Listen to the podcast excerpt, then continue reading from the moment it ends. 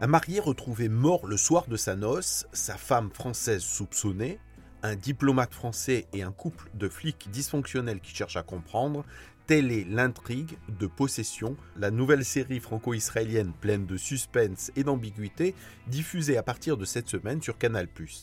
Écoutez, mademoiselle, ce n'est pas à moi de dire si vous êtes coupable ou non. L'important, c'est ce que eux, ils croient. Pour moi, vous êtes une ressortissante française et je suis ici pour vous assister en cette qualité. Et là-dessus, vous pouvez compter sur moi. Écrite à quatre mains par Sacha Armagen et Valérie Zenati, cette mini-série en six épisodes repose plus sur la tension psychologique que sur l'action ou le nombre de cadavres. Moi, ce qui m'intéresse, c'est d'écrire et d'explorer des mondes. Et, avec la série, je pouvais expérimenter une narration euh, euh, plus longue, plus approfondie. Donc, euh, je n'ai pas hésité une seconde quand euh, euh Shahar euh, qui est un, scénariste israélien, m'a proposé de le rejoindre sur ce projet. Parce qu'au fil des épisodes, plus nous avançons dans le récit, plus le mystère s'épaissit. Possession nous plonge dans les croyances et le poids qu'elles occupent.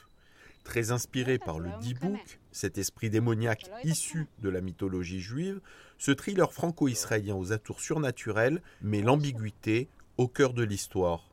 Comment faut-il comprendre le titre Possession S'agit-il d'une série fantastique ou de la description d'une famille dysfonctionnelle aux mains d'une mère folle et omnipotente? On est un peu éloigné de la possession telle qu'elle est vue dans le vocabulaire européen et français, et de croyances plus catholiques, où la possession c'est forcément par un esprit maléfique ou par le diable. Un dibouk dans la tradition ashkénaze notamment euh, n'est pas forcément un, esprit malveillant, mais c'est une âme qui n'a pas trouvé la paix et qui vient hanter un vivant qui d'une certaine manière lui doit une réparation. Ça, c'est le point de départ du mythe, euh, de la légende. Nous, on a voulu faire une interprétation très libre, très moderne et plutôt ancrée dans un monde oriental, effectivement, de, cette idée ou de cette croyance, euh, en plaçant, je crois, à la fois nos personnages et nos spectateurs face à la question, mais à quoi choisit-on de croire? Et cette question de la croyance, du rationnel face à la croyance qui peut paraître irrationnelle nous semblait très actuelle et je pense qu'elle l'est dans plusieurs domaines. Là, c'est une fiction et on s'en a emparé par la fiction.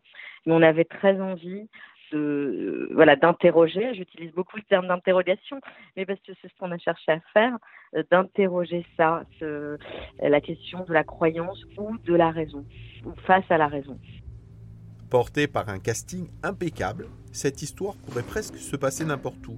Sauf que ce dit book rappelle qu'à l'image de cette jeune femme, Israël est un pays où la banalité n'est pas de mise. Valérie Zenati. Alors on a la chance d'avoir euh, pour les acteurs français Reda Kateb, Chetty Cario, Ariane Ascaride, euh, Nadia Tereskiewicz, euh, qui est une jeune actrice qui, est en train de, de, monter en flèche. Judith Chemla, Loïs Sauvage, donc un casting magnifique.